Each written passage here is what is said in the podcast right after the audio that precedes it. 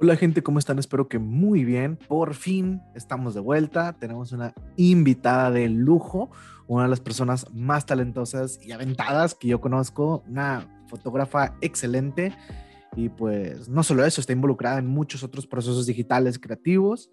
Eh, la queridísima Regina Millán, vamos a platicar de lo que es pues empezar en, en, un oficio, una profesión sin las herramientas necesarias, entre comillas, las oportunidades, una que otra anécdota y pues un montón de cosas. Y bueno, no me alargo más, comenzamos de una.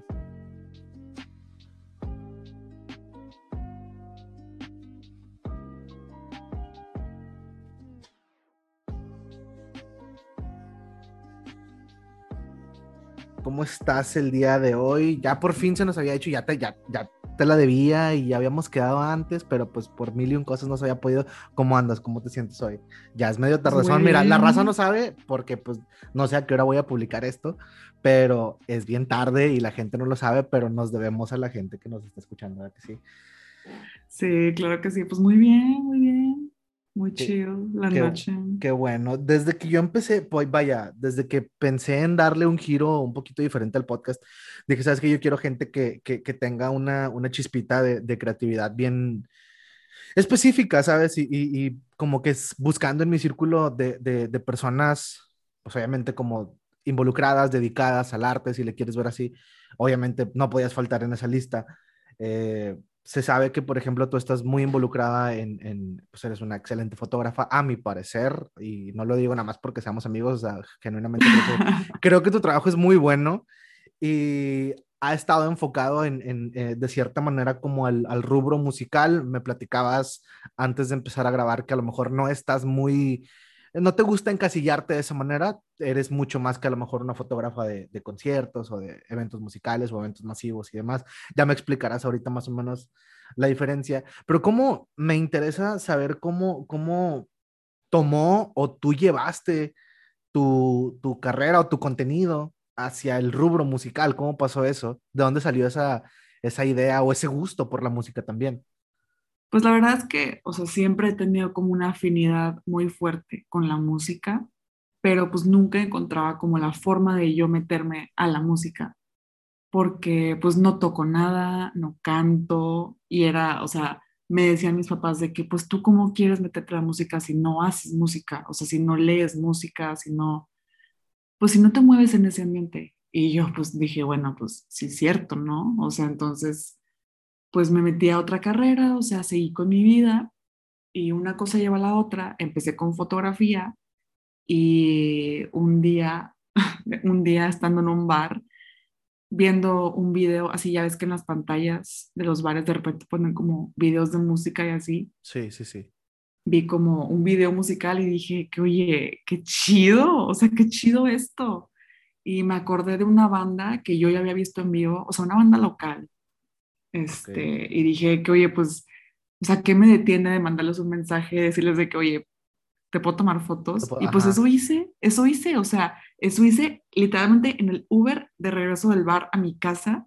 O sea, saqué facebook.com, o sea, y les mandé mensaje de que, oye, ¿qué onda? ¿Cómo estás? Soy Regina, hago fotos, o sea, ¿te puedo tomar fotos en vivo? O sea, los chavos el mismo día de que claro que sí, claro que sí, de que pásame tu número, o sea, 100%. Era, sí. era una banda local, o sea, con cierto renombre o muy poco conocida o cómo estaba. Pues mira, o sea, son los Mavericks, son los que hacen okay. el tributo indie rock en el Café Iguana, o sea, sí, sí, sí. Sí, ajá. Y dije que pues mira, o sea, ¿qué, qué pierdo? O sea, ¿qué pierdo mandándoles mensaje? Y pues eso hice. Y me respondieron muy bien, me dijeron, pásame tu número, y pues eso hice, les pasé mi número el mismo día, literal el mismo día, les paso mi número y me llaman por teléfono de que, oye, pues fíjate que tenemos el Oktoberfest a unos días, o sea, ¿te interesa de que te pagamos? Y yo, claro que sí, y ya les dije que sí, súper sí. ¿Qué edad tenías tú? ¿Cuándo, o sea, ¿hace cuánto pasó esto? Pues yo tenía 20. Ok. Fue hace do dos años casi y es, estabas tú estudiando otra cosa, me dices, estabas enfocada como en otro, pues en otro ambiente, ¿no? Eh, quizá traías la cabeza en otro lado, todo pasó como, también me platicabas fuera de, fuera de grabación que quizá esta, este, este rollo no musical pasó todo muy rápido y como que de repente te empezaron a caer gigs muy rápidos y, de artistas con los que a lo mejor me decías gente que a lo mejor yo no conocía mucho o gente que yo admiraba bastante y pues llegaron a montones, ¿no?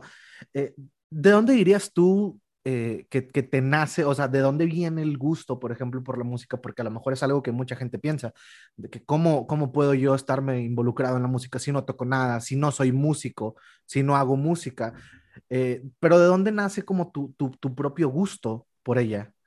Claro, pues, o sea, siempre he estado muy cerca de la música, principalmente porque mi papá es guitarrista.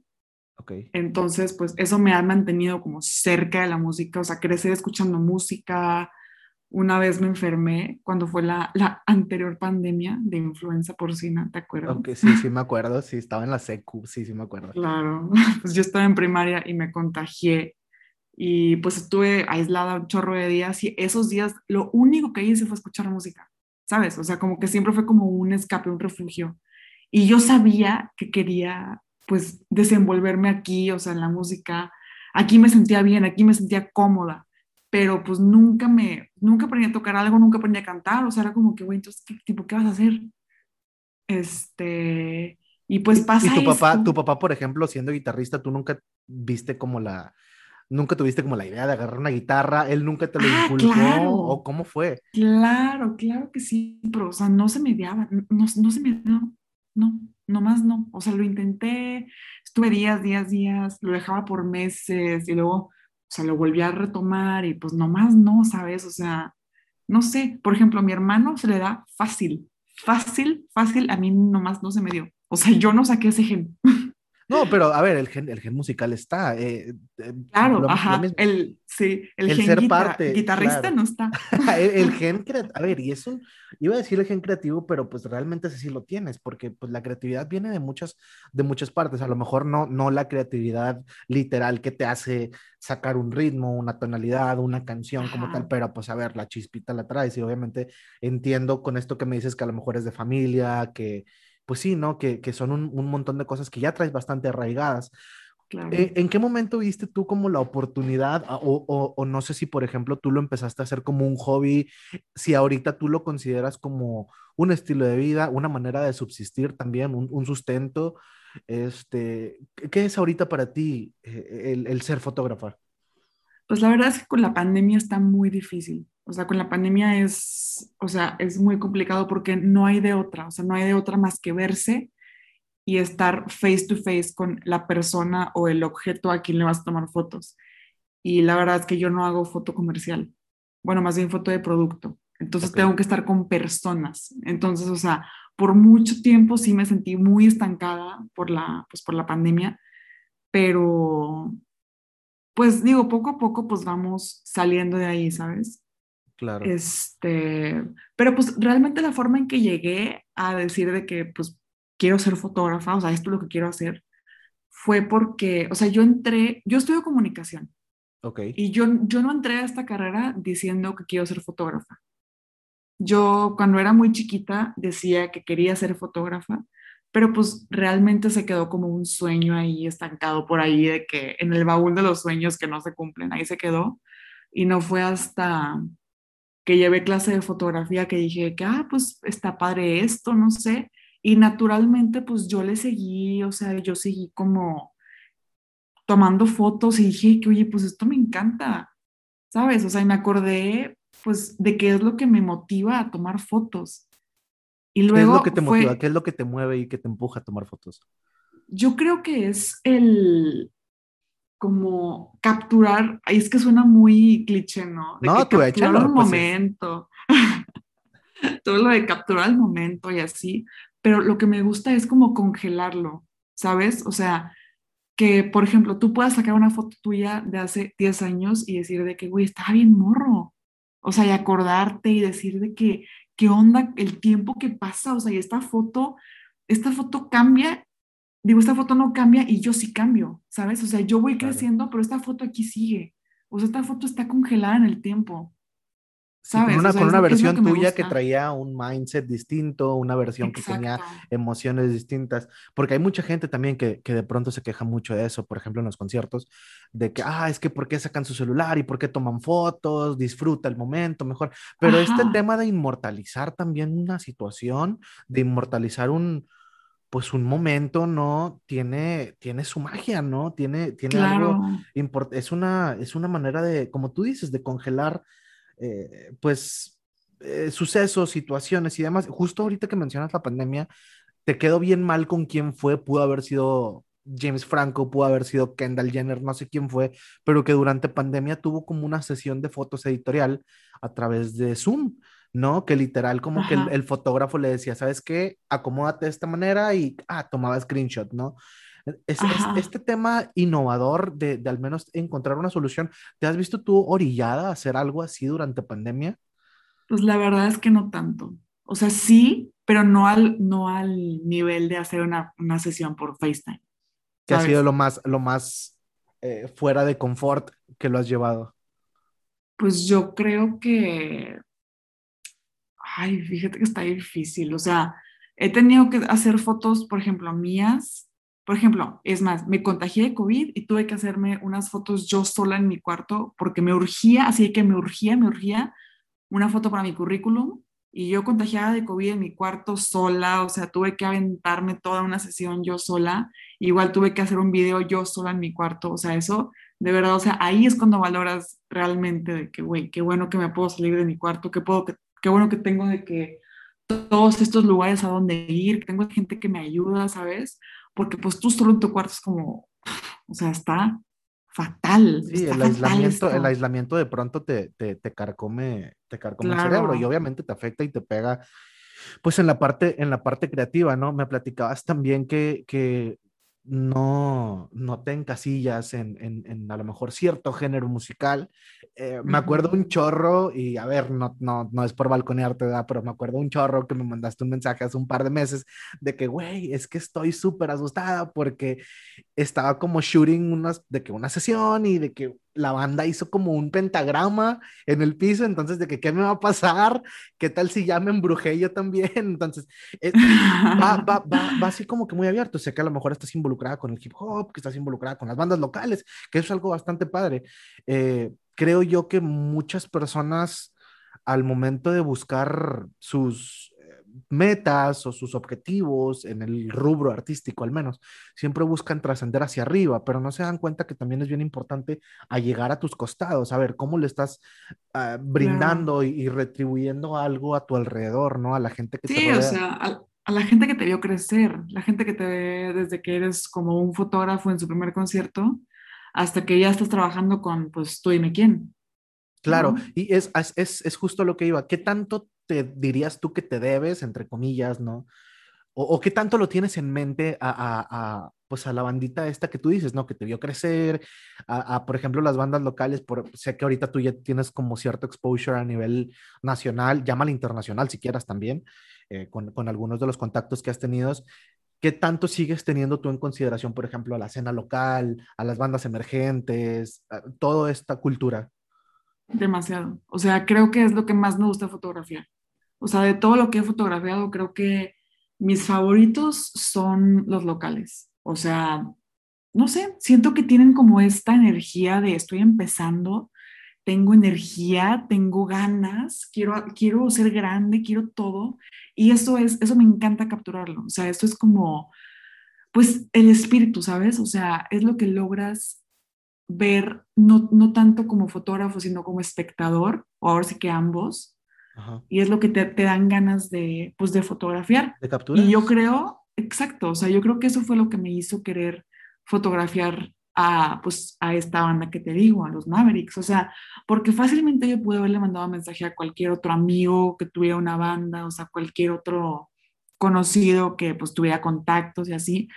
Pero pues, o sea, realmente lo que me hizo como que encender mi, como mis ganas de fotografiar un concierto fue pues esta energía local de que saber que estás con la gente que te quiere ver porque te quiere ver, no porque es el compromiso de que, ah, artista grande, o sea, es más como, me gusta ver a esta persona y pues voy a ir a verlo, ¿sabes? Claro, pasa un poquito ahorita que anunciaron fechas de, de Guns N' Roses. A ver, a mí yo espero que no me linche nadie. Yo no soy gran fan de Guns N' Roses, este, pero cuando vi que lo anunciaron dije, sabes que estaría bastante cool porque pues es un clásico, ¿no? Es uno de los, grandes Guns N' Roses. Me encantaría ir. Ya después de que vi los precios se me quitaron las ganas, ¿no? Pero este, teniendo en cuenta eso, yo, por ejemplo, entiendo, entiendo tu punto como espectador también, este, como productor incluso. Esta magia, yo siempre preferiré, preferiré ver, eh, en lugar de a Guns N' Roses en un estadio lleno, masivo, con 200 mil personas, pues preferiría a lo mejor un contacto cerrado, por ejemplo, lo que se hacía en el punk en los 70, ¿no? Que eran conciertos muy pequeños en áreas que, que, le veías el blanco de los ojos a, a Morrissey, a The Clash, a, a Hendrix, a, ¿sabes? ¿no? Entonces, este, este contacto como sudoroso, pequeño, personal, ¿no? Personal, exacto. te hace ser parte, ajá, porque es un sentido de pertenencia al final del día. Veían un documental de, de, del Brit rock, pop, ¿no? Como le quieres decir, que hablaba de, de, Libertines, ¿no? Y dice Pete Doherty, cuando yo empecé Libertines, era, era algo mm, como comunitario, o sea, si tú ibas a una tocada y te quedabas y te gustaba y querías ser parte, solo era cuestión de que lo dijeras y ya eras parte de, o sea, ya eras un Libertine más, ¿no? Cosa que a lo mejor en cierta, cierta línea musical del tiempo se perdió y se hizo demasiado más. que, a ver, no digo que un estadio lleno no tenga su magia y su... su... Sí, o sea, es diferente, sí. Claro. O sea, es algo incomparable, pero pues cada uno tiene su, su encanto, por así decirlo tú sí prefieres, te quedas entonces con los, con los contactos y con los, eh, con las tocadas, vaya, pequeñas. Es tu pues preferencia. Exacto, sí. O sea, no es como que tú digas de que ah, todavía quiero hacer esto, pero tiene, tiene algo que un estadio no tiene. ¿Sabes? Muy bien, sí, sí, sí, te súper, te súper entiendo. Ahora, ¿cómo, ¿cómo ha sido la transición, eh, eh, el, el, el traer una cámara en un lugar eh, vaya, el ir a trabajar a un lugar de recreación, porque por ejemplo, mira, te soy bien sincero, yo cuando voy a una tucada, busco todo menos estar trabajando y tú vas a trabajar, ¿sabes? Yo voy a distraerme, a escuchar música, a ver qué descubro, a ver a quién me topo, cómo me la paso, escuchar a la banda, tú vas a trabajar. ¿Cómo ha sido esa, esa, transición? Porque como una persona, por ejemplo, que quiere mucho la música, yo sé que tú eres una persona que, que quiere, que quiere muchísimo la música, eh, ¿cómo, ¿cómo, ha sido como convertirla en, tu trabajo? Pues, o sea, la verdad es que no se siente tanto como un trabajo en sí. La verdad, o sea, claro que yendo a un concierto sin ningún tipo de responsabilidad encima, pues es, o sea, es increíble, es padrísimo, o es algo que quisiera que todo el mundo pudiera experimentar, pero yendo a tomar fotos, pues realmente no veo como o sea, como un, limitante, ¿sabes? O sea, sé que tengo que hacer las fotos, sé que tengo algo que entregar, sé que tengo responsabilidades, pero no es como, ah, tengo esta hora, tengo que portarme bien, tengo que estar como pues controlada, o sea, tengo como el mejor de ambos mundos, ¿sabes? Claro, o sea, tú sí te, no tienes ningún problema, por ejemplo, con tomarte una cheve mientras estás trabajando, o si de que lo mantienes profesional o cuáles son tus propios lineamientos que te pones a tú misma, porque a lo mejor en, en, en, el venue en el que estás fotografiando o la banda tampoco te va a poner como muchas restricciones, pero a lo mejor tú sí te tienes que poner lineamientos. ¿Cuáles son?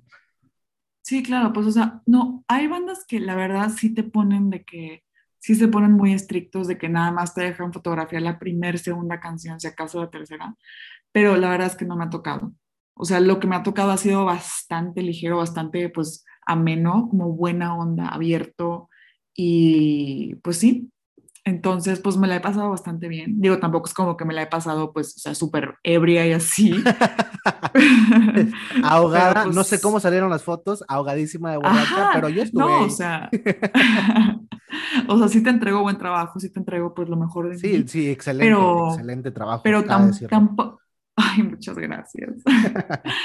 Pero tampoco es como que estoy así enojada, así de que tengo que trabajar y ya. O sea, no. También, es, una, creencia muy popular. O sea, yo conozco mucha gente que, por ejemplo, le gusta la fotografía o le gusta este tema de hacer videos, pero dice, no, porque después le voy a quitar la pureza a la música, convirtiéndolo en algo como industrial o laboral, o... pero no tiene que ser así, ¿o sí? No, o sea, yo pienso que no. O sea, y sí conozco personas que dicen que, o sea, no pueden ir a un concierto sin pensar en, en encuadres y en ISO y en todo eso, o sea, como terminología de fotografía.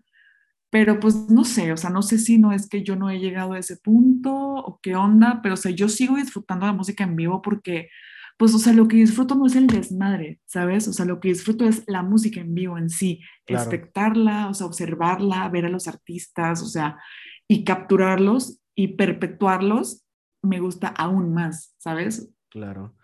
Claro, estaba, estaba viendo en, tu Instagram eh, ciertas como colaboraciones y cierto contenido. Eh, hay varios artistas, obviamente, te, te, digo, de renombre nacional y, llámale hasta internacional si quieres. Por ejemplo, este tema, y te lo decía antes de grabar, te lo decía durante el día, este, ¿cómo estuvo este show, este approach, por ejemplo, con, con Mamba Negra, con Coco Yamasaki? ¿Cómo pasó todo, todo esto? ¿Es algo que tú buscaste? ¿Ellos te buscaron a ti? ¿Cómo se dio el conecte? Pues fíjate que yo entré a esta casa productora, o sea, como, pues como una colaboración, por así decirlo. O sea, me hicieron como un parote y entré a hacer el behind the scenes de un video musical de una canción que se llama UFO. Y pues llegué y la verdad yo no sabía que iba a fotografiarlos a ellos. o sea, me, o sea me, me, dijeron de que sí, o sea, es un video de Adán Cruz, y para este entonces yo ya había fotografiado un video de Adán Cruz. Este, bueno, había hecho el behind the scenes.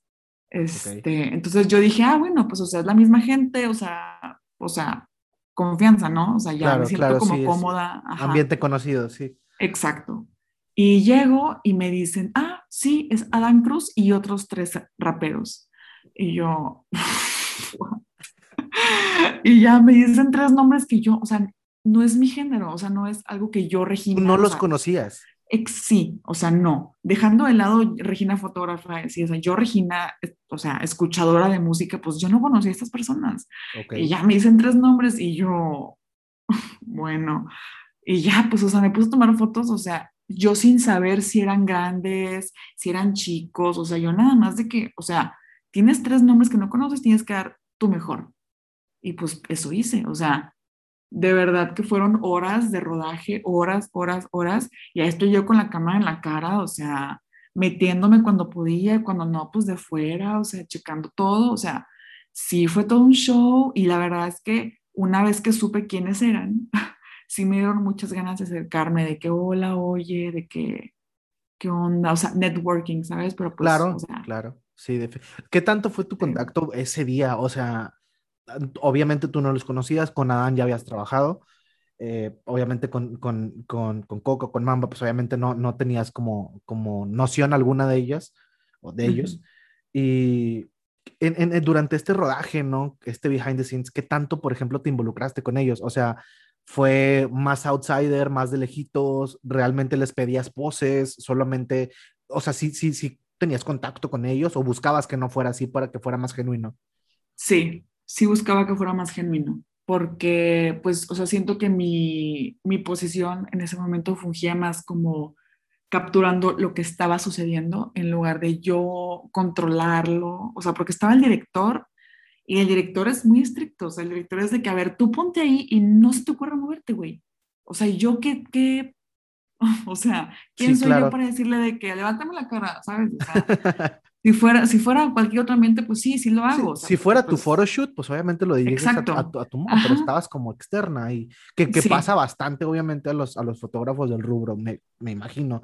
O sea, que están de cierta manera como con las manos atadas hacia las instrucciones de, pues, del director o del organizador o de la banda misma, como tú dices que tiene su belleza. O sea, también es como un reto que tienes encima y es de que, oye, pues, o sea, voy a hacer lo mejor que pueda con todas estas como limitantes y restricciones encima. O sea, el director dice que este güey se queda aquí, pues este güey se queda aquí y yo trabajo con lo que tengo y voy a hacer lo mejor que yo pueda y voy a sacar la foto más chingona que yo pueda sacar con todo y con que el güey no se pueda mover, ¿sabes? Y en este caso eran cuatro güeyes. Entonces, sí, pues, sí requiere muchísima habilidad Exacto, la tengo muy cabrona, pero una vez en mi casa, ya viendo las fotos, es de que, güey, al chile me rifé. O sea, estos güeyes no se podían mover y las estoy viendo y me quedaron chidas. Sí, no, está, está y a, la gente, obviamente, spameamos tu, tu, Instagram en un ratito más si quieres, pero, o sea, si te metes a ver, si te metes a ver las fotos, o sea, parece que hasta tú estabas eh, dirigiendo el shoot, ¿sabes? Porque se ven súper, como tú dices, súper reales, ¿no? Después de, después de que termina el shoot, después llegas a tu casa, ves que las fotos están buenas, ¿seguiste tú en contacto, por ejemplo, con Coco, con Mamba? ¿Qué, qué tanto se, se, dio ese networking? ¿Se sintieron ellos cómodos con el resultado? ¿Cómo, cómo, cómo se dio ese, e, el aftermath, ¿no? Después del proyecto. Pues mira, la retroalimentación que yo tuve durante el shoot, si era muy de que, ay, a ver, de que siento que esta foto quedó chida, de que la puedo ver. Y yo sí, claro, y ya las enseñaba y de que, oye, qué padre, y así. Y luego, pues, o sea, una vez que edito las fotos, se las paso y todo, pues veo que las publican y yo de que, oye, pues, o sea, les gustaron. O sea, mis fotos están en una plataforma muy plataforma grande. con, exactamente, o sea, con muchos seguidores.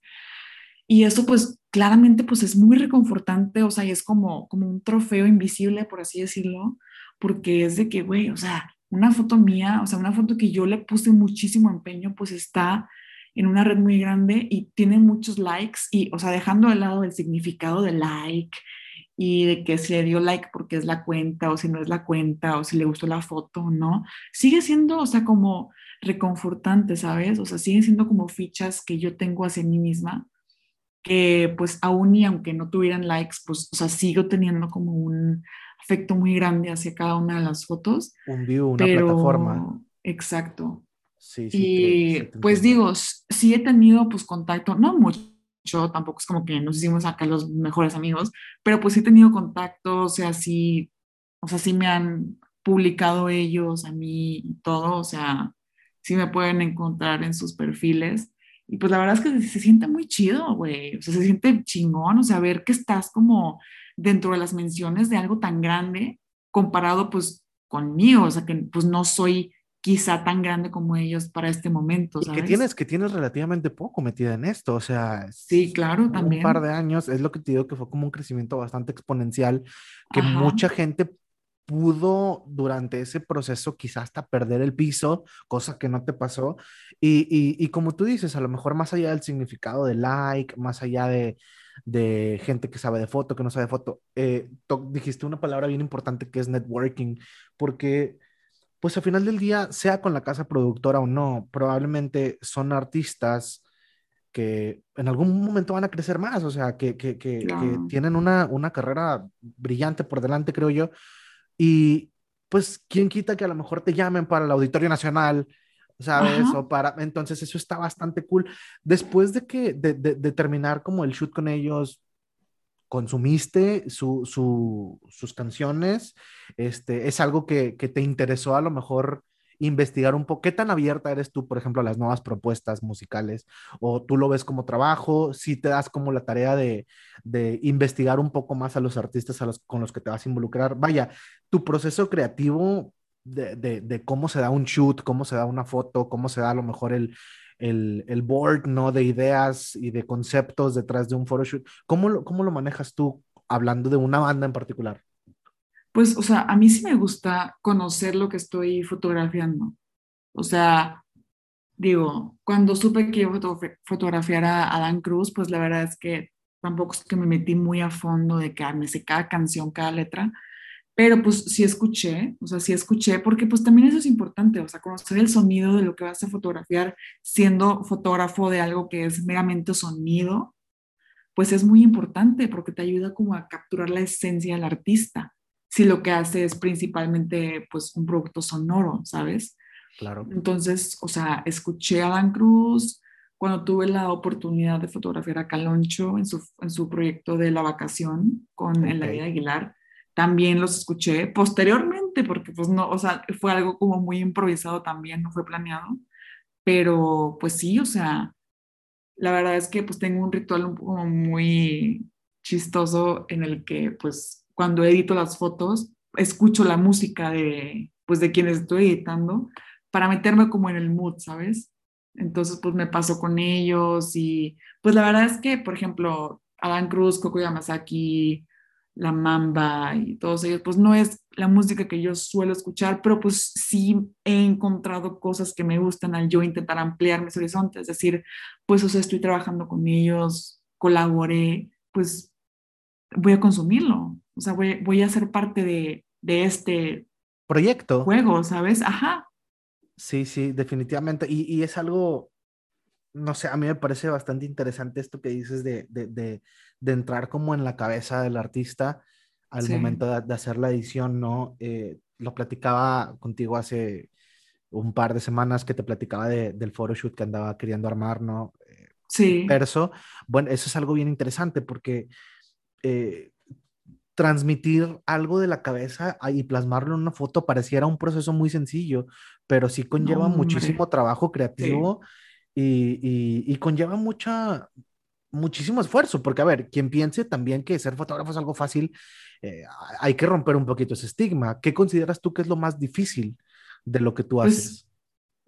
Fíjate que yo creo que lo más difícil es romper el estigma, porque un amigo me dice una vez de que, ay, no, fíjate que la fotografía para mí es algo pues muy X, porque pues cualquiera con su teléfono, pues no, güey, o sea, tienes que saber muchísimo, tienes que entender la luz, tienes que entender cómo funciona la luz, tienes, o sea, estos tres entradas de luz, tienes que saber cómo balancear las tres entre sí y al mismo tiempo cuidar tu encuadre, cuidar tu enfoque, cuidar tus colores, o sea, hay muchísimo, o sea, tienes que tener tu atención en muchas cosas a la vez. No es nada más de que, ay, sabes que sacó mi iPhone con su cámara chingoncísima y le pico un botón y ya está. No, es todo eso. Que aparte la inmediatez de tener, o sea, sirve, tú como, tú como fotógrafa, ¿qué tanto eh, te apoyas en estas, eh, pues en estos accesorios extra eh, tan fáciles de obtener que tenemos hoy en día? A lo mejor ir, obviamente es difícil que traigas tu Nikon, tu Canon, no sé qué cámara tengas,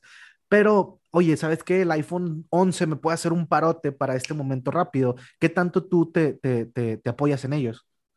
Pues bastante, la neta. O sea, por ejemplo, yo uso Canon y hay una aplicación que te permite ver como la cámara, pero a través de tu teléfono y es un parote, güey, neta, es un parote. O sea, si eres un fotógrafo, pues que no tiene mucho equipo como yo, que tiene su teléfono y su cámara y pues se acabó. O sea, te puedes apoyar muchísimo de tu teléfono para decir de que, oye, pues me quiero tomar una foto yo o quiero hacer una foto pues del cielo o así. Aquí puedo verlo, o sea, aquí puedo verlo y la ¿Cómo va a cámara está ya trabajando.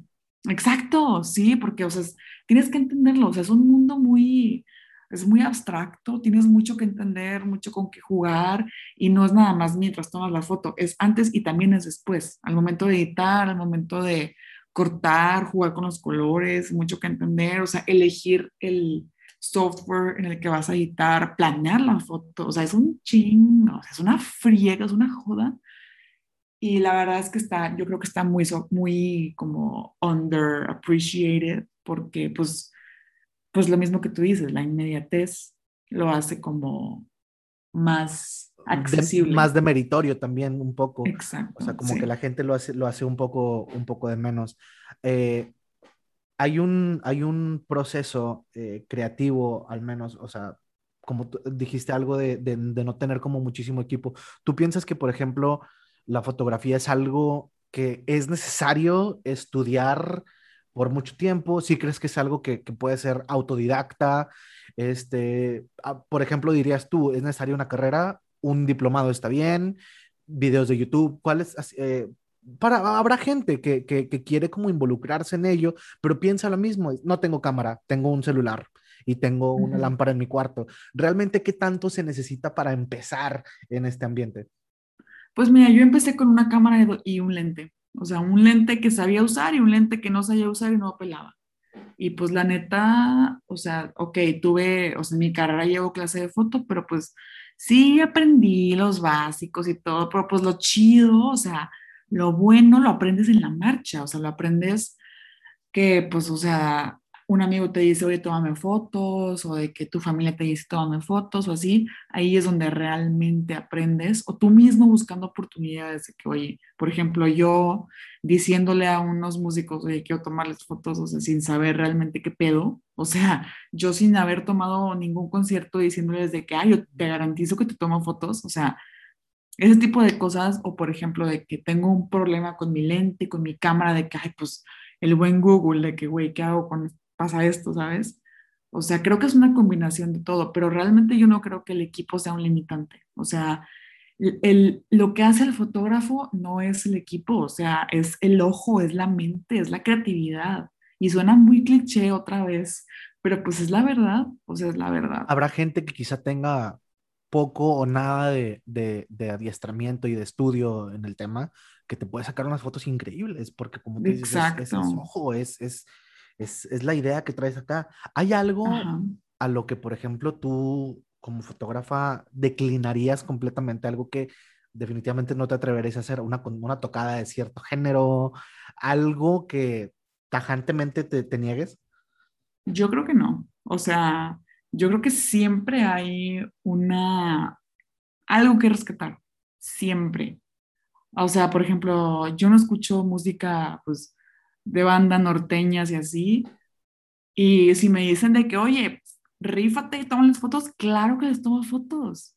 O sea, no porque no me guste significa que no les voy a tomar fotos. O sea, mi yo personal y mi yo profesional son muy distintos. O sea, no, no sé, esa apertura, Esa apertura también de la recepción del contenido, porque, a ver, eh, o sea, eh, el cómo se recibe un contenido a nivel individual y a nivel masivo, ahorita me, desarrollo un poco mejor, depende de qué tanta apertura de ti estás dispuesta a darle a ese contenido, porque eh, estamos en la época, por ejemplo, de la viralización, que una imagen se puede hacer increíblemente, ridículamente viral.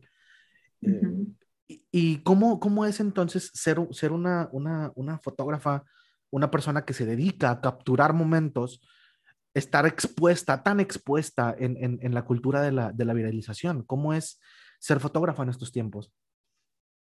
Pues la neta es que con la pandemia está cañón y eso es parte pues de lo que me asombra, por así decirlo, como de pues el hecho de que he seguido aquí, porque pues sí, o sea, sí, sí, te, sí, sí me desilusioné un poco cuando comenzó la pandemia y dejó de haber conciertos y así.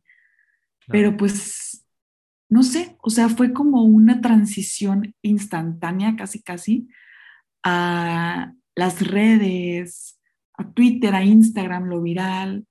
O sea, lo único, el único medio que tenías para saber de la gente eran sus fotos porque pues no con todo el mundo hablas, no con todo el mundo te estás mensajeando. Pero te enteras en Instagram. Exactamente, o sea, te enteras en Instagram, o sea, y no es nada más con tus amigos y tus familiares, o sea, es también de que con, no sé, de que tus celebridades favoritas, o sea. Que sí, que tal, que sí, que sí, Bella Hadid está embarazada. Exacto, sí, güey, te enteras por fotos, o sea, acaso por videos, pero pues, o sea, en su mayoría son fotos, o sea, o por ejemplo de que, ay, oye, de que no sé, de que, ah, mi amigo de secundaria, ¿cómo, ¿cómo estará? Ah, déjame, me meto a su Insta a ver cómo se ve, a ver si ha puesto fotos con sus hijos, ¿sabes? O sea, de que a ver si ha tenido hijos, o sea, es como algo muy accesible, algo muy práctico, y pues ahí está, y pues sigue siendo un momento que pues ahí está, hablando, y está inmortalizado. Hablando en pandemia y hablando también, por ejemplo, de la transición generacional, sabemos que, por ejemplo, nosotros eh, te incluyo en, esa, en ese nosotros, hablando de nuestra generación, somos una generación que nos gustaba como eh, almacenar todo, ¿no? Un millón, cada que nos íbamos de pedo, de fiesta, un millón de fotos en los 15 años, Facebook está plagada de ellas. Sí, sí, sí, nosotros Con las fotos de la, de la camarita esa fea. de la cybershot, ¿sabes? Entonces... Sí, no, no, no ahorita, y, estaba leyendo un estudio medio extraño socio, de, sociología, que, la generación Z, la que nos sigue, ¿no? Eh, son esta generación que no tienen fotos en su Instagram, que constantemente están borrando las fotos. ¿Por qué? Porque ellos eh, trascendieron de la necesidad de almacenar y buscan el contacto efímero. ¿Crees que con base en esa teoría el, el, el, oficio, la profesión de la fotografía tenga los días contados o crees que sí va a haber alguna manera de adaptarla? No creo que tenga los días contados, para nada, porque mientras que ellos, bueno, o sea, con ellos me refiero como a los no famosos, por así decirlo, Este, mientras que el adolescente común no, se quiere, no, no quiere publicar fotos, existen otros mil influencers que día a día hay, o sea, cada día hay uno más y, o sea, salen como, como si fueran... Como hormigas, sí, no sabes ni... Exacto, o sea, cada, día hay un famoso nuevo, cada día hay un famoso nuevo. Sí, o sea, y neta, hay contenido de sobra de cada uno. ¿Dirías tú que el contenido, por ejemplo, durante pandemia entonces se ha elitizado? Pues se volvió algo eh, pues a lo mejor no común o no de día a día y si se, si se eh, minimizó o se orilló solamente a que ciertas personas tuvieran pues a lo mejor una photoshoot, vaya, dejó de ser algo cotidiano. Un poco, sí, yo creo que sí se convirtió un poco en un lujo. Pero pues digo, por ejemplo, este, es la generación Z, yo he visto que sus, por ejemplo, sus perfiles de Instagram solamente dejan las fotos en las que realmente digan de que, güey, me veo espectacular, ¿sabes? O sea, porque realmente están inmortalizando la imagen que quieren darle a los demás. Y ese es un nicho que está, yo creo, muy poco explorado. Porque, ok, o sea, una niña de 15 años, ¿cuántas sesiones tiene aparte de las de sus 15 años? O sea, sesiones en las que ella tenga el completo control de que, oye, pues me quiero vestir así, maquillar así, quiero verme de esta manera. O sea, ese es un nicho que yo creo que está como muy poco explorado y que yo creo que podría explotarse, pues, bien. Mucho más, muchísimo más. Exacto, o sea, no quiero decir de que demasiado, pero pues así podría explotarse. Y, es, o sea, es una entrada muy buena para los fotógrafos, sobre todo los jóvenes porque ya traen como esa, esa misma mentalidad de, de, de gen, gen, Z a Gen Z, ¿sabes? Sí, claro. Y, a mí me hace mucho ruido esto que dijiste de que inmortalizan o se quedan con, con las, eh, las fotos donde mejor se ven ellos mismos. Nosotros, por ejemplo, una generación antes buscábamos inmortalizar momentos. Oye, somos, a ver, somos la generación que le tomábamos foto a la comida y la subíamos a Instagram, ¿sabes cómo? El café. Ajá, entonces un momento, nosotros buscábamos el momento y ellos buscan inmortalizarse a ellos mismos. Ajá, de que mi mejor forma, mi mejor pose, mi mejor cara, mi mejor outfit. Mi mejor versión. Porque, sí, mi mejor fit, sí. Creo que son, creo que es una generación bastante cambiante y bastante mutable al grado de que sus mismos gustos, y ah, olvídate los gustos, ellos mismos cambian muy seguido y muy constantemente, ¿no? Entonces, Como las modas. Exacto, exacto. Entonces, pues ellos al, al, verse y encontrarse a sí mismos cambiando tan seguido, pues obviamente se ven en la necesidad de eh, eh, inmortalizarlo y, plasmarlo de alguna manera. Qué interesante y qué, qué, bonita manera de, verlo. Ahora, hay que, hay que, las cosas como son, obviamente durante todo este tiempo, estos años, esta actualidad, se ha buscado romper eh, estereotipos de género, paradigmas eh, de, género y demás, ¿no? ¿Qué tan, qué tan, cómo es para ti eh, ser, por ejemplo, una mujer en un ambiente patriarcal en su mayoría, como por ejemplo sabemos que la música, este mame de si te pon, si una chava trae una playera a una banda y le preguntan, ay, dime tres canciones. Es, es un ambiente así, es un ambiente, o, o, no solamente a lo mejor con, con, con mujeres, sino también como una persona joven, porque pues se sabe este meme también de, ay, tú qué vas a saber de rock, chamaco, pendejo, ¿sabes? Entonces, ajá, exacto. O sea, ¿cómo fue para ti ser mujer y ser joven y adentrarte de lleno en la industria? Pues mira, fíjate que yo creo, o sea, en lo personal, yo creo que sí me defiendo. O sea, yo sí puedo decirte tres bandas, de, digo, tres bandas, tres canciones de cualquier banda que traigan puesta en el cuerpo. Claro. Pero pues dejando eso de lado, o sea, sí se me hace, el hecho de que se, se haya convertido en un meme significa que va de salida de entrada. O sea, yo creo que el hecho de que ya haya como personas de nuestra generación señalando a esas personas que, o sea, que están como burlándose de esas personas de en que tono, en tono de burla, este vato. Ajá, o sea, eso significa que ya van de salida y que nosotros, siendo como la generación joven, lo está logrando. Está logrando sacar como esta gente que está como separando, señalando, estigmatizando tanto a los jóvenes, jóvenes, jóvenes como las mujeres, ¿sabes? O sea, siento que es como un, pues sí, o sea, yo puedo usar una playera de Pink Floyd, de Zeppelin, de quien tú quieras, sabiéndome todos sus álbumes o no sabiendo nada, güey. O sea, usándolo nada más por moda. Y está bien. Claro, esta, esta, necesidad que de pronto de poner a, no sé, como a prueba y, evaluar si eres digno o no de traer una playera, llámese de fútbol, de bandas, de lo que sea, porque por esta necesidad de pronto de las generaciones más grandes de cuestionarlo, eh, ah, es un concepto medio burdo, pero qué interesante que esto que dices de, de si nos burlamos de algo, porque a ver, un meme es para reírte, ¿no?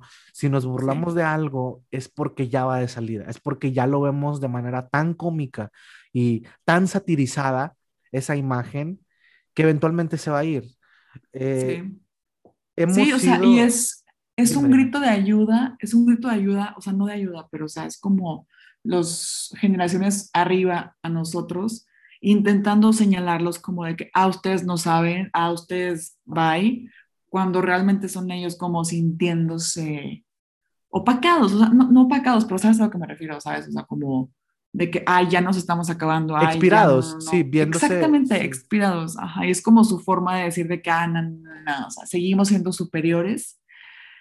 Y es donde nosotros entramos y decimos de que, güey, pues no me importa, ¿sabes? O sea, yo puedo usar esta, esta playera y no me interesa de que quién chingados es el, el, güey que traigo en la camisa, ¿sabes? O sea, I don't care, lo voy a usar y ya. Claro, sí, sí, sí, definitivamente. Eh, ah, es algo, es algo que ojalá, ojalá con el tiempo vaya, pues perdiéndose. Ojalá que eso sí se pierda por completo, esa gentrificación y esa, ese gatekeeping, ¿no? Que le hacen muchas, muchas personas a la música, creo que le hacen muchísimo, muchísimo daño. Eh, yo, yo, por ejemplo... Y luego, o sea, lo convierten en algo no disfrutable, o sea, lo convierten en algo como, pues, música de señor, ¿sabes? sí, sí, sí, definitivamente. Justo, justo estaba platicando, eh, no me acuerdo, probablemente fue contigo incluso, de cómo, por ejemplo, eh, música que tenemos muy arraigada, caifanes, por ejemplo, ¿no? Eh, que lo tenemos muy, muy arraigado nosotros como mexicanos, que, que justo quiero tocar otro tema terminando este. Eh, nosotros como mexicanos tenemos muy arraigados a Caifanes, pero Caifanes en su momento cuando pegó no fue una banda que, que, que jalara jóvenes, al contrario, era, era una banda cuyo público y cuya audiencia eran gente mayor. ¿Por qué? Porque era gente que le tocó crecer, no sé, con el trío, con el rock and roll un poquito más, de antes y cuando sale Caifanes a finales de los 80, 90, por decirte una fecha, pues eran personas de edad, ¿no? O sea, realmente el rock mexa es muy difícil o ha sido muy raro que jale gente joven. Creo que desde, desde Alex Lora, que no, no, no, no atrae gente joven. Y quizá por eso la gente un poco mayor se siente como con la, la autoridad, ¿no? De, de, decirte que sí, que no. Se sabe que, por ejemplo, en México, aunque no lo queramos, y tú y yo siendo consumidores bastante férreos de, de, de, ese contenido, yo soy, yo soy una persona muy rockera, sé que tú también lo eres, pero se sabe que no es un género predominante en, en, en México. En jóvenes. En jóvenes, ajá. En, las generaciones actuales, que se puede vender y se puede llenar increíblemente bien, claro. Pero, por ejemplo, nosotros viviendo en el norte del país, pues sabemos que no es la música típica de por acá, sabemos que a lo mejor el porcentaje de gente que lo puede consumir es bastante bajo. ¿Qué, ¿Cómo te sientes tú de pronto con, con la, la, la, masificación y el, y el, crecimiento de las bandas y, y de la gente escuchando otros géneros, como lo hiciste tú? Eh, esa apertura de las personas mental a, consumir otras cosas, ¿crees que, ¿crees que ha ido un aumento? La verdad yo creo que sí, o sea, a mí me encanta, de verdad me encanta cuando, cuando le cuento a mis amigos de que, oye, fíjate que escuché esta canción y no es Bad Bunny, y tampoco es Nati Peluso, y tampoco es Cardi B, ni Camila Cabello, o sea, me dicen de que, oye, sobres, pásamela, quiero escucharla, o sea, es de que, güey, qué chido que te abres y te prestes como a esta pues no quiero decir shock cultural, porque pues tampoco es como que sea muy distinta la cultura. Pero es una posibilidad, es una posibilidad de que te, te, adentres algo nuevo, sí, definitivamente. Claro, o sea, digo, capaz sí puede ser como un shock generacional, pero pues no sé, o sea, el simple hecho de que se abran a la posibilidad me gusta. Y por ejemplo, todo el boom que está teniendo, por ejemplo, el K-pop, me encanta. O sea, yo la verdad es que no sigo tanto el K-pop, pero me gusta mucho, o sea, me gusta que la globalización, o sea, que como movimiento, como, como movimiento social es algo bastante admirable. Eh, es muy interesante. Yo sí soy consumidor, por ejemplo, de K-pop. Eh, yo soy consumidor de todo. Y yo pensé que cuando estaba, cuando empezaste a decir ahorita de que no, sí, la gente que les recomienda cosas, y yo, ya me vas a balconear, ya me vas a, ya te vas a peinar de que te mandó un chorro de cosas. No, hombre, qué vergüenza. Pero, pero sí, como tú dices, como tú dices, es algo que, que, que las generaciones a lo mejor actualmente, a lo mejor en los 70s, 80s, ¿cuándo ibas a escuchar a una persona de Monterrey escuchando pop coreano, sabes? Exacto. o sea, y, es que era muy complicado. Y ahorita lo que me gusta es que se está como aprovechando lo sencillo que es. Y pues sí, o sea, me, me gusta que la gente esté abierta de que, oye, ¿sabes qué? Yo en la secundaria era fan de Justin Bieber, de One Direction, y ocho o nueve años después, soy súper fan de, del K-pop y de BTS y de Girls' Generation y todo ese pedo. O sea, es de que, güey, a huevo. O sea, qué chido que estás de que permitiéndote expandirte, conocer otras cosas. O sea, qué bueno que no te estancaste con, pues, con lo de siempre. Eso me encanta. Sí, sí, definitivamente. Yo genuinamente creo, yo soy una de las personas que creo que eh, es algo muy común. Eh, creo que en la cultura eh, mexicana, o a lo mejor lo voy a localizar un poco más en la cultura regia, que eh, es, la música se, se oye, pero no se escucha. La gente pone música cuando está trabajando, la gente pone música cuando está comiendo, la gente pone música para bailar o para socializar. Yo genuinamente creo que si la gente debería, si, si, está en sus posibilidades, ¿no? De tomarse el tiempo de disfrutar y de escuchar la música. O sea, no, no, no poner música para hacer algo, que lo que tienes que hacer es, sea escuchar música. Sí, que esa sea la actividad. Claro, igual con la comida. A ver, come y come, nada más. No comas si estés leyendo, no comas si estés escuchando. Creo que si nosotros le damos la atención de vida a cada cosa que hacemos, ojo, no quiere decir que, que, que individualicemos todo, pero si nosotros le damos la, y, y te platicaba, por ejemplo, eh, en casa, en casa de, de, un primo mío, nos juntamos y, ¿sabes qué? Vamos a escuchar un vinil. Y esa es nuestra actividad. Sí, de pronto eh, unas anotaciones del vinil y vamos a platicar de esto y, ah, que una chévere y lo que tú quieras, pero estamos enfocados en escuchar y en, y en, en, en, en, pues quizá discutir una vez que terminamos porque te encuentras cosas bien, bien bellas y bien interesantes. Ahora, esta historia que me contabas de, de, de Caloncho, porque lo mencionaste tú, no lo dije yo. ¿Cómo estuvo ese trip con Caloncho? Este, este acercamiento que tú tuviste, este, esta interacción en redes también. Cuéntame cómo estuvo esa historia.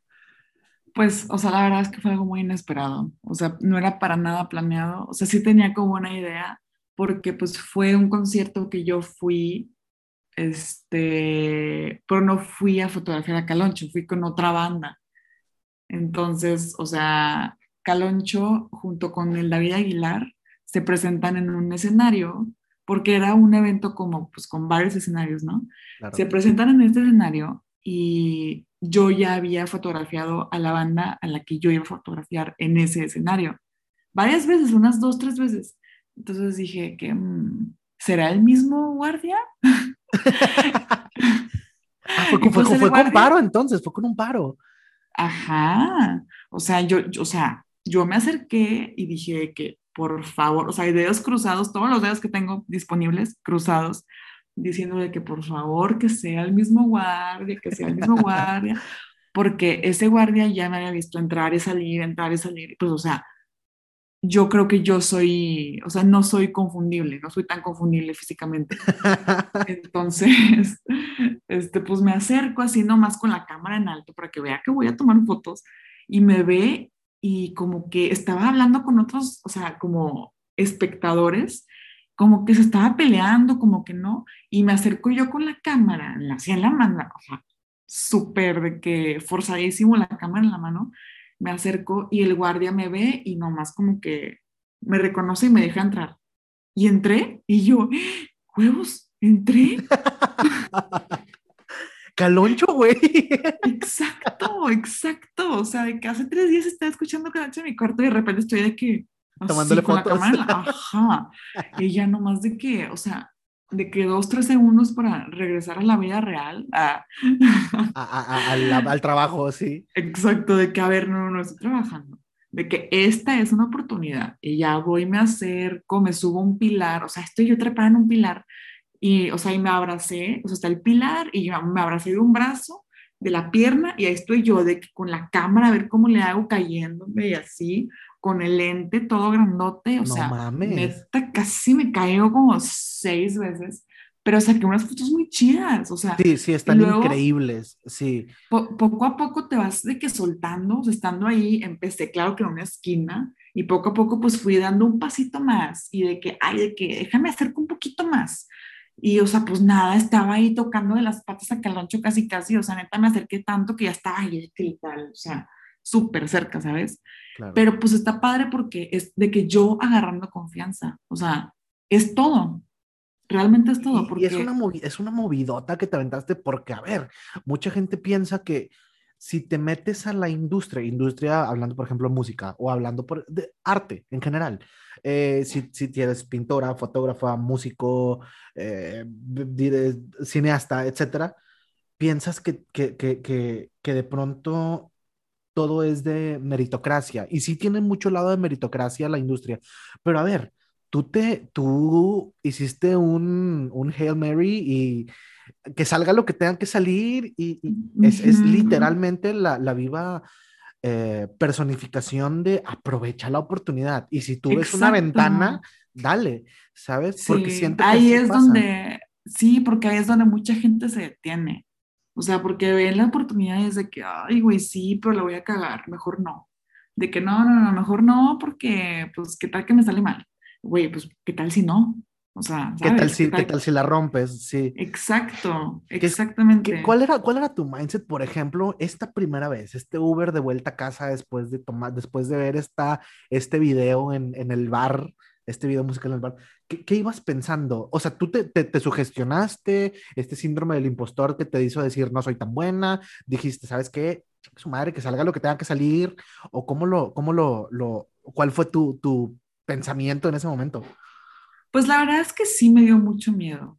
O sea, deja tú que sea una banda local y lo que tú quieras, de que, pues, X, pero sí dije que, güey, o sea, es música en vivo, o sea, es lo que más me gusta, o sea, es como mi tesoro, ¿sabes? O sea, es la música y aparte en vivo y aparte la foto, güey, o sea, es como todo lo que más me gusta junto. O sea, si la cago, si algo malo pasa, o sea, me va a doler y va a ser como algo muy feo en mi orgullo, en mis sentimientos. o sea, Personalmente. Ex- sí, no va a estar chido, pero, o sea, sin embargo, si la rompo, si me va bien, va a ser lo mismo, pero al revés, la misma intensidad de emociones, pero buena, positiva, motivadora. Entonces dije que, güey, la verdad es que estaba un poco ebria, entonces dije que, ay, Ah, ya. Vale, sí, era, iba a ser mi siguiente Sí. pregunta, a ver qué tan alcoholizada estabas. En algún momento, en algún momento pasó por tu cabeza como imaginarte el worst case scenario, porque a ver, sien- a ver, mucha gente de pronto se, se escuda, ¿no? En el worst case scenario.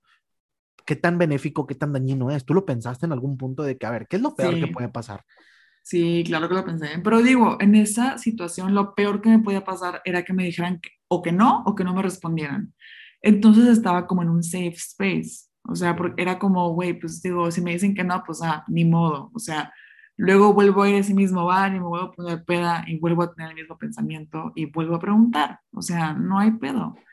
Y si no me responden, pues igual. O sea, no hay problema. Habrá otra banda. Entonces, exacto, o sea, bandas hay muchísimas. Si realmente esto es para mí y si realmente esto me está llamando, pues voy a encontrar la forma, voy a encontrar el camino y va, va a pasar. Entonces, o sea, veo la ventana y pues, güey, ¿qué significa esto? O sea, me voy a aventar. Si no funciona, pues ni modo, no funcionó. Y si sí funciona, que pues me gustaría decir que funcionó, Sí. Pues chido, o sea, estoy, ya encontré algo, ¿sabes? Y, y ahora que funcionó, y ahora, por ejemplo, ya con, con tu exposure, con tu renombre, con tu, nombre siendo una marca conocida, ¿dirías que tu peor escenario posible ha cambiado o sigue siendo el mismo? Yo creo que mientras más va cambiando tu mejor escenario, mientras más grande se va haciendo tu mejor escenario, más grande se va haciendo tu peor escenario.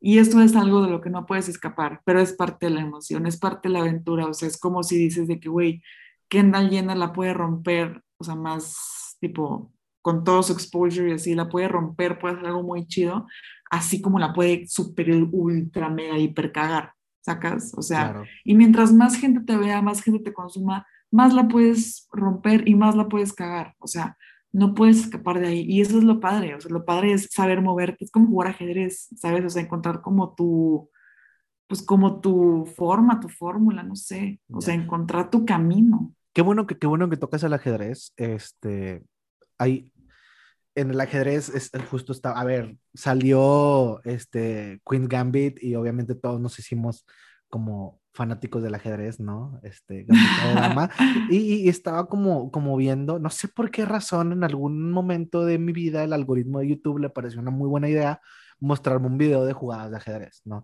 Entonces este muchacho, bueno, este señor, ¿no? Que estaba explicando las jugadas, dice que en el ajedrez, obviamente, no hay dos partidas iguales jamás pero que en el ajedrez hay ciertos movimientos estandarizados para empezar, o sea, todas las partidas empiezan igual y ya después se van desarrollando de maneras muy diferentes. ¿Dirías tú que, por ejemplo, en la fotografía y en todo esto que tú haces, hay algún estándar de inicio? ¿Hay algo que, ok, estos son los básicos, este checklist, si tú quieres empezar en la fotografía?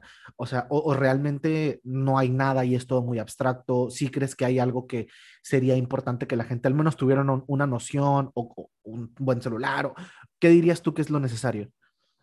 Pues yo creo que sí es importante comprender la luz, comprender la imagen, o sea, comprender que no estás haciendo una foto, bueno, por lo menos en mi perspectiva, o sea, no estás haciendo una foto para Instagram, ¿sabes? O sea, no es como que mientras tomas la foto, los colores se van a ver chidos, o sea, no.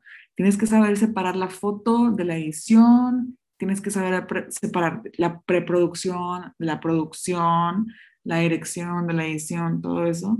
Y tienes que, pues, aprender a capturar el momento, porque no siempre todo se va a ver así como muy estético, o sea, tienes que saber también meterte a la foto, o sea, saber decirle a la gente que, oye, ¿sabes que Levanta la cabeza, güey, o sea, abre los ojos, cabrón, ¿sabes? O sea, cierra la boca, ¿sabes? no, no, soy maga, o sea, no, sí, por más, pues, soy, buenísima, pero tampoco hago magia, Sí, definitivamente. Eh, ¿qué, ¿qué, consejos, o qué consejo le darías tú a, a, a esta persona de 15, 20, 25, 30 años que nos está escuchando y que le gustaría empezar a adentrarse, a conocer un poco más en la fotografía, ¿hay alguna aplicación, hay algún curso, hay algún canal de YouTube, algo que, a lo mejor tú consumas que, que digas, sabes que esto me ha ayudado un montón y, me ayudó un chorro en mis inicios? Pues la neta es que va a sonar muy narcisista, güey, pero tomándome fotos yo sola es donde más aprendí ay, de que todos los, los, los conciertos que, ¿verdad? no, pero... Caloncho, ¿qué, güey? Mis fotos. no, pero pues realmente yo soy muy crítica con mi trabajo y soy aún más crítica cuando mi trabajo se trata de mí. Entonces, o sea, si yo no me veo bien en una foto desde que, a ver, güey, no, vuelve a tomarla, o sea, vuelve a intentarlo, vuelve a, pues, meterte, o sea, y lógralo, ¿sabes? Y eso se vuelve aún más pesado cuando tienes a un cliente encima, cuando tienes a alguien que te está pidiendo como, güey, me quiero ver increíble. Resultados. O sea, claro, o sea, entonces creo que el que más te va a enseñar eres tú mismo. Y pues qué mejor que aprender y cagarla y tener buenos resultados mientras obtienes fotos chidas para tu Insta, güey. O sea, es un win-win. Porque, pues, o sea, tomas una foto, sale pues medio culera y dices de que, güey, pues, ok, y luego la intento otra vez. Y una vez que la logras, y una vez que tienes una foto muy vergas, güey, te lo juro que ese, ese, esa sensación de ver una foto y decir de que, güey, soy una verga. increíble, sí, sí.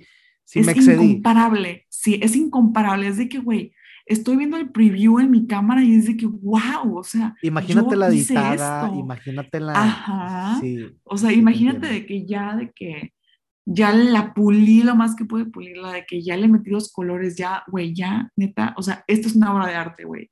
Y puede que la gente no lo vea como una obra de arte, pero con que, o sea, con que yo lo vea como una obra de arte, güey, con eso tengo, güey. Sí, es algo, es algo bastante subjetivo a final de cuentas Sí. el arte. Habrá quien le parezca un mugrero, para ti es una obra de arte. Y, y- y- y Claro. creo que eso también puede servir como, como una eh, consuelo, si le quieres ver así, que al final del día, si tú vas a tomar fotos para ti, te tienen que gustar a ti, ¿sabes? Ajá, Porque hay mucha gente, hay mucha gente que le gustaría aprender fotografía, pero de manera casual. Obviamente ya si te gustaría aprender pues, de manera comercial, de manera empresarial, eh, de manera social incluso, eh, de Ah, sí, entretenimiento, pues obviamente son distintos enfoques y ya conllevan distintas bastante. cosas. Sí, Pero si solamente estás como buscando aprender para ti, pues te tiene que gustar a ti, ¿no? Igual, sí, qué cool esto que dices, por ejemplo, de la aplicación de Canon. Probablemente hay también un montón de canales en YouTube que, que, que es la, es la época del aprendizaje. O sea, Sí, genuinamente puedes aprenderlo ahí. Me acuerdo yo cuando yo estaba en la SEC o en la prepa, había, no sé si te miento, no sé si sigan abiertas o no, había academias de fotografía que, que ibas y te enseñaban. claro, Esta, sí, la, la Ansel, Ansel, Ansel Adams se llama, eh, que es el- un fotógrafo como bien famoso. Según yo, había una academia en Monterrey que, que se llamaba así y, y pues iba un montón de gente que yo conocía con sus eh, Nikon, con ¿no? sus, Que le sí, con sus cool pics de Ajá. que sus, ajá, sus Y, point and y shoot iba, X, iba un montón ajá, de gente, pero ¿a qué iban? Estas personas iban a aprender porque te estoy hablando que era una época en la que YouTube estaba apenas despuntando, la caída de Edgar y la fregada, ¿no? Entonces apenas, apenas estaba despuntando, entonces era, el contenido era bastante limitado.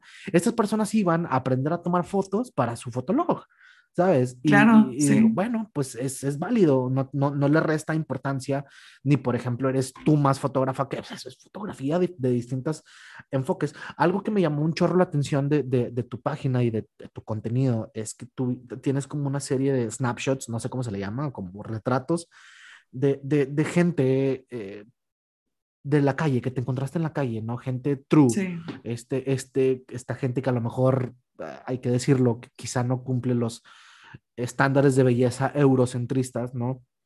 Eh, sí, gente trabajadora, probablemente gente del centro de la ciudad, eh, gente en su vida, inmersa en su día, y, y está un poco alejado de este enfoque eh, musical, ¿no? Que tiene, que tiene tu carrera.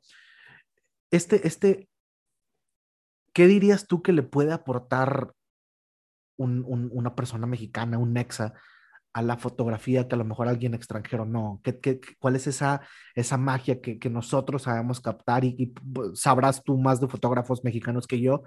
y de fotógrafos obviamente extranjeros también. ¿Cuál es la principal diferencia que notas tú entre, en, entre ambos trabajos? Pues fíjate que, por ejemplo, esas fotos que mencionas, yo creo que todo eso, y es más, incluso incluyendo lo que he hecho en conciertos lo que he hecho como behind the scenes y lo que tú quieras, creo que el, el factor común es la genuidad, genuinidad, Ajá, no sé hablar, sí, porque pues, o sea, realmente agarras a la gente haciendo lo que hace, ya sea un concierto, ya sea un video, ya sea vender en la calle, ya sea pues trabajar en la calle. Y recuerdo esas fotos, o sea, recuerdo llegar con las personas y decirles de que, oye, te puedo tomar una foto, por favor, o sea, no tienes que hacer nada, no tienes que posar, nada más voltea y si quieres sonríe, si no quieres, pues no sonrías, o sea, como tú quieras, como te nazca.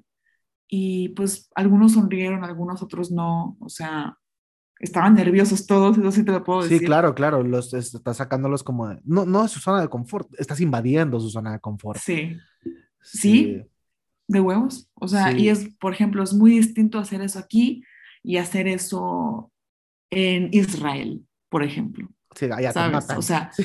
claro, o sea, es, es mucha la diferencia, es incluso, pues yo creo que en, ay, es que otra vez, ahí voy yo con mis comentarios mamadores y clichés, yo creo que Tú la échalos. mirada, yo creo que la mirada es muy delatora de todo eso que te digo. O sea, en esa foto, pues tú ves una, una mirada, pues nerviosa, o sea, extrañada, de que, oye, Cansada, cansada. ¿por qué, por qué llega una morra random a tomarme fotos con su cámara de que, que esta vieja que quiere?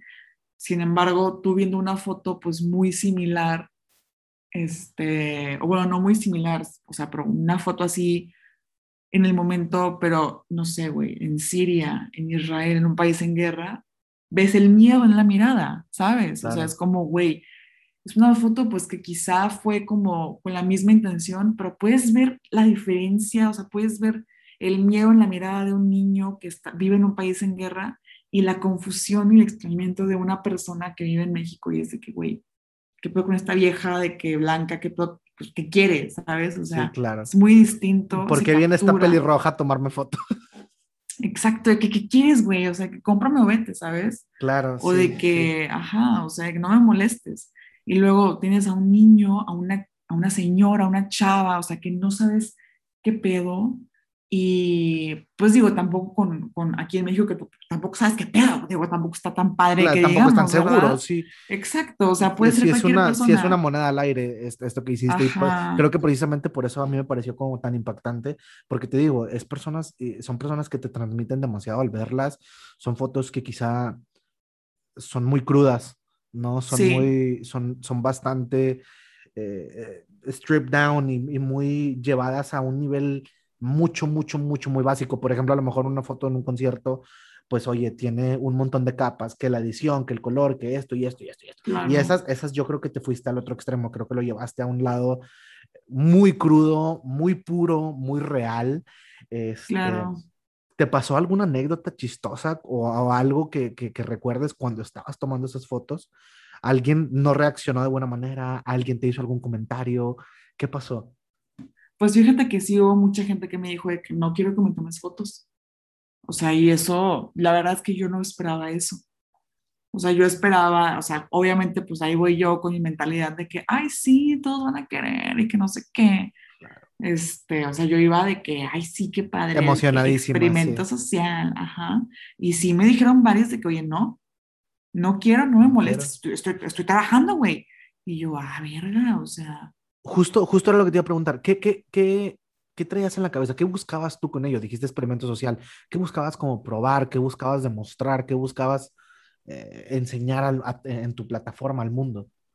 Pues empezó como una tarea, pero pues no sé, o sea, en la marcha me gustó, me gustó muchísimo. O sea, comenzó siendo como un de que, ay, sí, o sea, voy a cumplir con esa tarea y de que, pues, X, pero en la marcha fue que, güey, qué chido, o sea, esto me encanta. Y de ahí nació como mi necesidad de querer documentar como esta parte de, pues de la realidad, ¿sabes? Porque una cosa es el concierto y de que qué chido y que la canción y de que el público... Que es, a donde vas de alejarte de la realidad, es a donde vas para distraerte Exacto. de la realidad. Exactamente. Pero también me tocó fotografiar, por ejemplo, la, la marcha del 8 de marzo de 2019. Ajá estuvo muy intenso ese pedo, de verdad estuvo muy intenso, o sea, vi de todo, sentí de todo. Este, también me tocó fotografiar una, una marcha, pero era, ¿cómo se llama el grupo este Frena? Que quieren sacar a AMLO del país. Ajá la marcha más fifi que te puedas imaginar, de verdad. O sea, yo veía, veía, o sea, gente en sus Audis, en sus BMWs, de que fuera la verga, y, o sea, estábamos en el centro de Monterrey y pasaban taxis, pasaban carros así, de que, de todo tipo, alrededor, de que mentando es la madre a la gente sus Audis, y yo con mi cámara en medio de que, güey, ¿qué está más chido, güey? Está más chido la morra blanca con su bandera de México y su cartel de fuera AMLO, o está más chido la gente que pasa en chinga en los taxis de que mentándoles la madre, mentándoles botellas con pipí, ¿sabes? O sea, ¿qué está más chido? Güey, ¿qué capturo? O sea, está súper vergas eso, o sea, como experimentarlo. esas opciones. Exacto. Sí, o sea, es, o sea, son como dos mundos muy distintos. Uno, en el, como tú dices, o sea, escapas de la realidad y otro que es pues la pura realidad cruda, o sea, pues ahora sí que como es y pues siguen siendo ambas realidades. Claro. Una es un escape, otra es un, estancamiento, pero está muy intenso. Qué interesante y que es algo que te gustaría seguir explorando en el futuro, esos movimientos sociales. Sí, claro que sí me encantaría, o sea, neta, a mí me súper encantaría irme a cubrir una guerra. Y es algo, pues, muy duro de decir. Sí, sí, bastante. Porque, pues, cubrir una guerra es, güey, todos los días sales a exponer tu vida, mm. pero, güey, estoy perpetuando algo que nunca va a volver a pasar jamás. siendo o sea, parte, parte de la historia. Siendo parte de la historia, exactamente, porque una cosa pues muy padre es ser parte de la historia musical y una cosa inigualable y de verdad que invaluable es ser parte de la historia, así, ahí. De la humanidad. Historia. Sí. Ajá, exactamente. O sea, es, es, es, increíble de verdad que, o sea, ya en, en mi casa, de que gracias a Dios pues tuve la oportunidad de llegar a mi casa y ver mis fotos, este, porque pues nunca sabes, ¿verdad? Sí, lo que puede o sea, Viendo, viendo las fotos es de que, güey, qué chido, güey. O sea, esta foto no va, o sea, de no ser por mí, de no ser por mí, esto no existiría, güey. O sea, de no ser por mí, esta persona no podría ver esta foto y decir, güey, I was there. O sea, yo estuve ahí, ahí estoy yo. Qué impactante, porque y pasa bien seguido, por ejemplo, en Twitter o en redes, de que, ay, les tomé esta foto a estos extraños en su momento feliz de que ayúdenme, a, a que les llegue, ¿sabes? Y se hace una cadena increíble de retweets y de, de gente compartiéndolo hasta que les llega y dice, wow, es que le estaba proponiendo matrimonio a mi esposa, a mi ahora esposa, y no tenía quien, y tú capturaste el momento, te la bañaste. Entonces esas cosas son, son bien impactantes porque nunca sabes, nunca sabes a quién le puedes cambiar la vida. Exacto, y me, me pasó, güey, o sea, me pasó, por ejemplo, con el 8M, pues publiqué, o sea, mi selección de fotos, o sea, las vi, seleccioné, edité, subí y muchas personas de que se tagueaban, se compartían, se etiquetaban y así comentaban y yo de que, güey, qué bueno, o sea, qué chido que sí se encontraron. Claro. Y por ejemplo, con la marcha de Frena AMLO también, o sea, muchísimas personas de que, ay, pinches, de que fifís, privilegiados y también muchísimas personas de que pinches chairos, güey, que les vale la verga, ¿sacas? Pues porque se volvió, se volvió un movimiento, o sea, tú, tú, vaya, tu trabajo trascendió la línea de trabajo, tu trabajo dejó de ser tu trabajo y se volvió algo del pueblo, se volvió... Y, me compartieron, me compartieron en grupos de que apoyadores de AMLO y grupos en contra de AMLO, güey, me tocó ver de todo, me tocó ver comentarios de que, ah, pinches fifís, güey,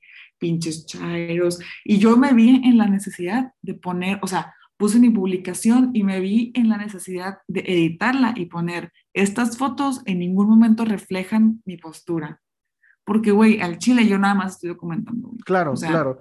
Es, tengo mi postura y todo, pero pues sí, o sea, yo nomás estoy documentando, güey. Si me quieren preguntar, pues chido. Sí, claro, o sea, es lo que te iba a preguntar. Si, si a ti te molestaba, por ejemplo, de pronto que las personas en su cabeza encasillaran tu trabajo de una manera, porque al final del día tú te puedes preocupar en, en poner algo en, en, el escaparate, ¿no? En, en, que lo vea la gente, pero el cómo lo va a ver la gente, pues eso ya está completamente fuera de tu control. ¿Entiendes ya que es parte de pronto de la, de la masificación y de lo masivo de tu contenido o aún te genera un problema o te generó en algún momento problema o no? Pues al principio sí me generó un problema. O sea, sí fue de que, güey, qué pedo que me están criticando, pero pues después de pensarlo, después de reflexionar, dije de que, güey, pues esto solamente significa que mis fotos están cumpliendo su propósito.